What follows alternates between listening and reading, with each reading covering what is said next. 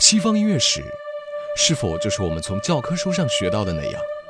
西方音乐史是否只有一个版本？对于这些，你是否有过质疑呢？让我们带给你不一样的内容。古典音乐意外史。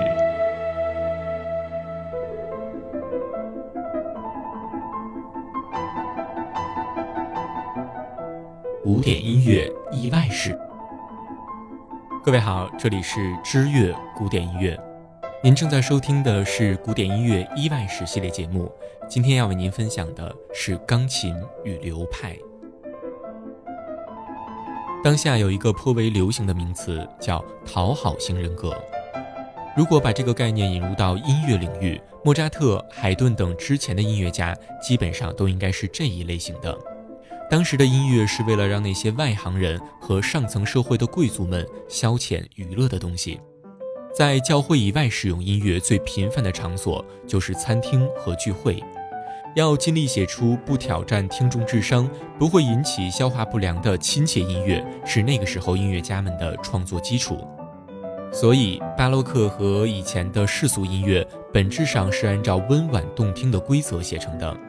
这也就是为何现在这些音乐对一般人来讲依旧是和蔼可亲的原因。到了十八世纪后半叶，为了取悦客人而增加了表演的成分，声音和器乐的名家艺术兴盛起来，音乐的作用从单纯的宴会助兴和舞会伴奏，变得更加的具有艺术欣赏性与专业性。到了十九世纪，从贝多芬这位音乐巨匠开始，音乐的目的除了取悦客人之外，又承载了作曲家内心的感动与思考。作曲家开始为了自己心中的信念而进行创作了，这如同从地心说向日心说的哥白尼式转变，一旦发生了，音乐家内心的那只小野兽就被释放出来。他们乐此不疲，逐步升级，终于将音乐升级推演到如今外行人完全不能使用的独立语言，也就是现代音乐。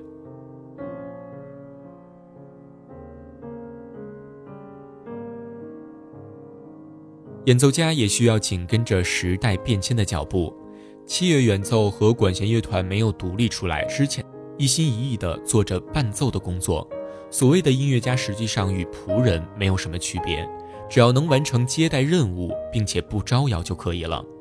到了十八世纪，演奏行业中的名家技艺开始受到了追捧，这似乎给了曾经像仆人一样的演奏家们一个上升的社会阶梯。身怀绝技的演奏家们开始涌现，少年莫扎特就是其中的佼佼者。随之而来的就是演奏家领域的明星圈出现了。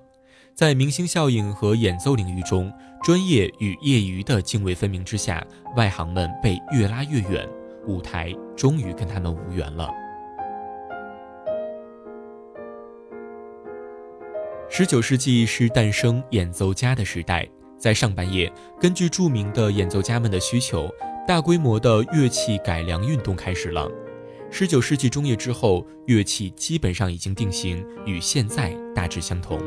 钢琴作为家用乐器，为了满足在更大场合表演的需求，也进行了大型化的转变。弦乐器加长了指板，加高了琴码，增强了力度，在扩大音量方面做足了功夫，甚至还发明了图特尔弓，为音量的增强做出了不可磨灭的贡献。管乐器陆续增加了阀键，推进了快速音群运指的合理性。可以说，演奏技巧的提升和乐器发展就犹如 DNA 的双螺旋，彼此纠缠，密不可分。小提琴世界里出现了帕格尼尼，钢琴世界里出现了李斯特、肖邦、勃拉姆斯这样的超级明星。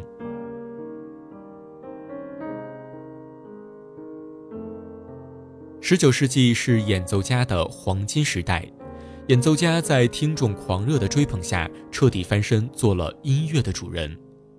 莫扎特、海顿的奏鸣曲是普罗大众都敢涉猎的领域，而李斯特、肖邦的作品却成了非职业选手的禁区。音乐在演奏方面成了职业选手的主场。从那之后，满足职业演奏家的私人定制成为了音乐创作的风向标。进入二十世纪，随着广播电视、录音等传播手段的介入，音乐走出了音乐厅，成为了全世界即时共享的艺术。传播手段介入之后，著名的演奏家们被不断的包装，万人空巷不再是一个带有夸张意味的修辞，而成了真正的现实。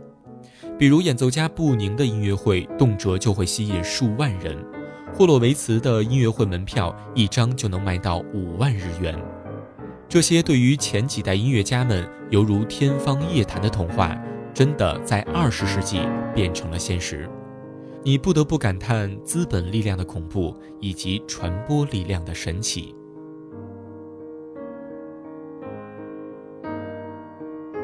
人的欲望总是无限的。给这样的造星运动配上加速器，音乐比赛诞生了。二十世纪，那些犹如节日的音乐比赛，在二战之后犹如雨后春笋，迅速的恢复繁荣起来。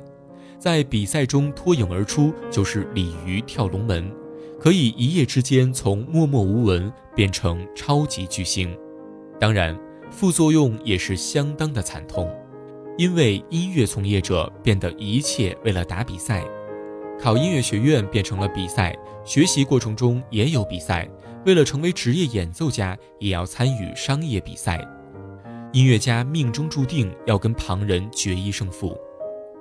商业运作、造型主义使得音乐从业者错误地认为，只要炫技就能成为职业演奏家。但他们能被视为是19世纪超级技艺的时代延续吗？和十九世纪的高超技艺相比，曲目难度是相同的，不同的是对演奏家的要求。零失误似乎成为了任何一项比赛的评分基础，出错成了不可原谅的事情。演奏家再一次被绑架了，不同的是，这次奴役他们的不是曾经高高在上的贵族教会，而是乐器本身。毫不夸张地说，他们沦为乐器的奴隶。要求他们精准到像一台机器一样去把乐器奏响，所以在这样的大环境诉求下，不同的人弹出相同的贝多芬，是一件多么令人揶揄的事情。好了，以上就是我们今天为您分享的关于钢琴与流派。我是翟立晨，感谢您的收听，我们下期节目再见。